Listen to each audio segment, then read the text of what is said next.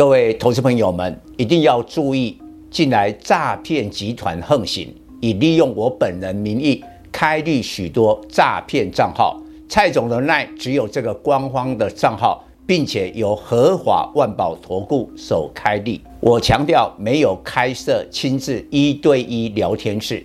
没有技术班教学，没有互委托下单，没有港股、美股及任何衍生性金融商品交易。近年来也没有出书准备。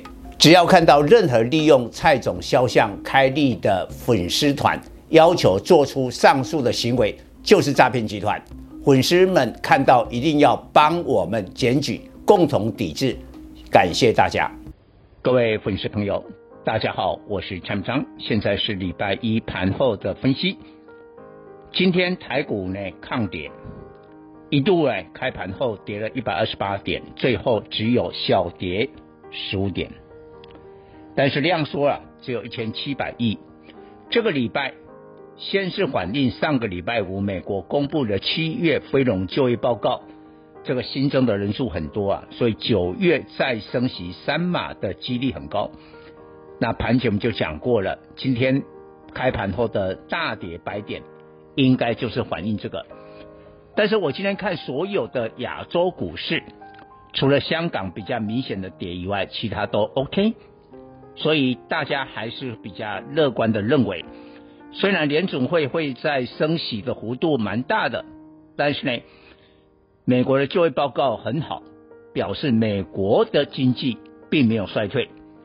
所以不尽然都用负面去解读，但是这个礼拜还有一关，台北时间会在礼拜四，美国八月十号公布了七月的 CPI，那台北礼拜四的话会反映，还有这一关，所以礼拜四之前，我认为大盘量缩一万五千点上下的整理，在整理的过程当中，我认为低估值。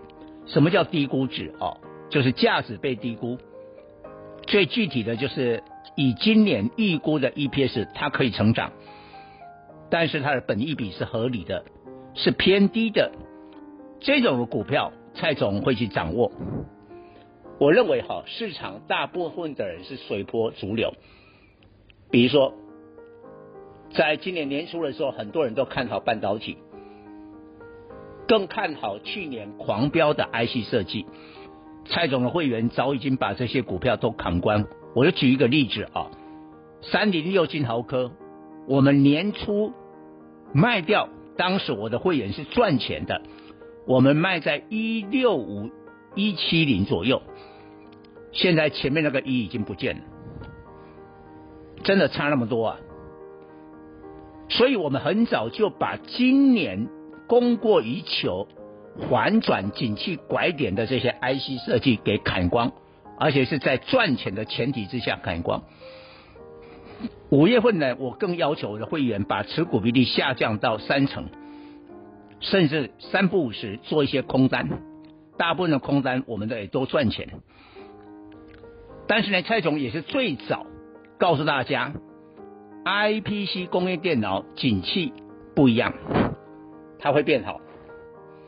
后来讲网通，我就拿网通，你看今天五三八八中磊，市场最大的标股，因为爆量了三万多张，涨停锁住。企业的营收六十亿起跳，而且华硕会预告下半年每个月都是有这个水准，创下新高。上半年 EPS 三块，所以各方面的条件都不错。但是各位。很多人只看表面，为什么我的会员很早就去买中磊，后来又买了神准，神准也是最近的一个网通的标股，直到今天呢，因为遇到一个技术上的压力，尾盘才翻黑。因为我告诉你，现在欧美的解封人潮出来了以后，对网络设备需求很强。我已经掌握这个消费的趋势，而且要来自于电信端，就是电信公司啊。所以有一些这个宽频的设备啦、网络的设备啦，像中联就做这方面的代工嘛，啊代现在代工厂的话呢，手上没有库存呐、啊，哦，然后现在这个料源晶片呐、啊、都容易取得啊，不像去年那么紧张啦，所以基本面好转。我觉得你要做一些啊消费行为的分析啊，不能人云的亦云啊，然后去做这个最高杀低。但是呢，从神准到中磊都有一个共同的逻辑，除了消费行为对它有利以外，它就是低估值，低估值。那接下来我又布局了另外一档，也是低估值的网通。其实他们的逻辑都差不多，但是呢，今天工业电脑有的部分的股票大跌了，辉捷还打到跌停，振华电大跌。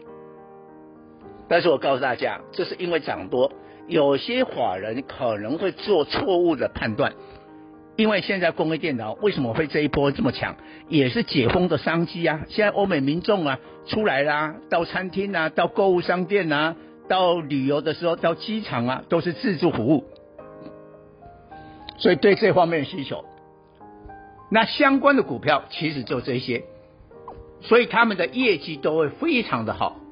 但是呢，大家直觉的哦，你涨那么多了，涨那么多了以后呢，调节。我觉得这个哈很可能啊，最后印证你可能会在关键的时刻，当然你做短线我无所谓，但是你中期。假如把这些 IPC 的股票给砍掉的话，我觉得你可能错过了一个很好的机会。以上报告。本公司与所推荐分析之个别有价证券无不当之财务利益关系。本节目资料仅供参考，投资人应独立判断、审慎评估并自负投资风险。